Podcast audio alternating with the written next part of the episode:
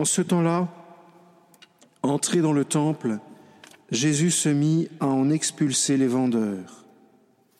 Il leur déclarait, Il est écrit, Ma maison sera une maison de prière. Or, vous, vous en avez fait une caverne de bandits. Et il était chaque jour dans le temple pour enseigner. Les grands prêtres et les scribes ainsi que les notables cherchaient à le faire mourir, mais ils ne trouvaient pas ce qu'ils pouvaient faire. En effet, le peuple tout entier était suspendu à ses lèvres. Acclamons la parole de Dieu.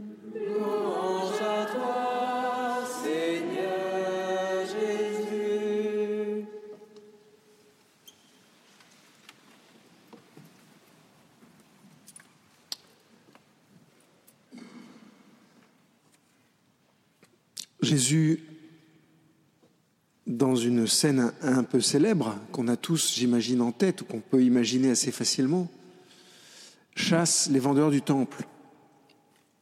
Mais pourquoi est-ce qu'il fait ça?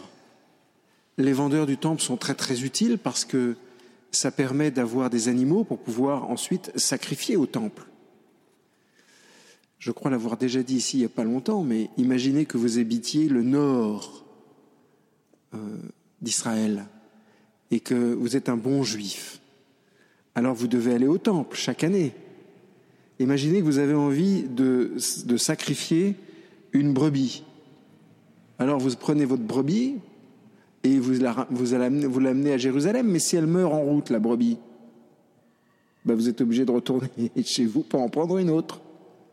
Ça a dû leur arriver souvent aux Juifs, parce que ils ont installé un système qui permet de pallier à ce problème. Vous arrivez au temple et vous achetez une brebis pour le sacrifice, mais une brebis qui a été amenée là et euh, organisée, vous voyez, par le, système du temple. Au temple, la monnaie qui était en vigueur à Jérusalem n'était pas utilisée à cause, à cause de l'image qu'il y avait sur la monnaie qui était une idole comme les idoles ne peuvent pas rentrer au temple, il fallait changer la monnaie qui était en vigueur à Jérusalem pour l'argent du temple. Donc, vous êtes un bon juif, vous arrivez vers le temple, vous entrez par l'arche de Wilson. Il y a des espèces d'escaliers immenses qui vont vous y amener. Imaginez que ça commence ici et que ça se termine en haut de l'orgue. Vous montez ces, volets de marche, vous arrivez en haut du temple, et là, on vous propose de changer votre argent. Vous changez votre argent puisque vous voulez faire un sacrifice. Et puis sur le côté, il y a des, marchands de, de, bêtes. Et alors du coup, vous allez acheter une biquette. Ou alors si vous n'êtes pas fortuné, vous allez acheter des colombes. Et si vous êtes très fortuné, vous achetez un bœuf. Il y a de tout. Ça sent très mauvais dans ce coin-là du temple. Tout d'un coup, vous voyez Jésus arriver et chasser tout le monde avec un air de bœuf. Qu'est-ce qu'il fait? Pas logique, pas normal. Si Jésus fait ça, c'est parce que le trafic, entre guillemets, l'échange commercial n'est plus nécessaire, puisque le vrai temple, c'est lui. Ceux donc qui changent la monnaie et ceux qui vendent les animaux sont des imposteurs, puisque ce n'est pas nécessaire, et que le vrai temple, il est là, c'est Jésus. D'ailleurs, il l'a dit à la Samaritaine, vous n'aurez plus à aller sur le mont Garizim, parce que les Samaritains allaient sur le mont Garizim, ils ne pouvaient pas aller à Jérusalem. Vous n'aurez plus à aller sur la montagne pour prier.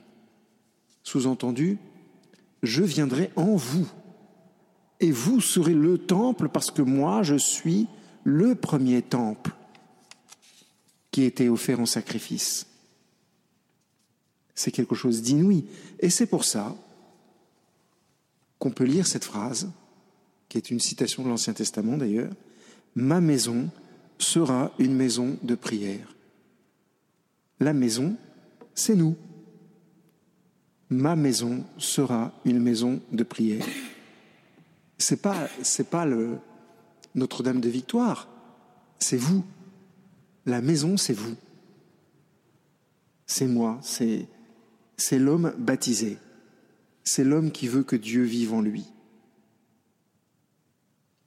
Il faut demander cette grâce à tout prix au Seigneur de prendre conscience un peu, un peu davantage qu'il habite en nous. Et que du coup, effectivement, comme le dit Jean-Paul II le Grand, pas besoin d'avoir peur.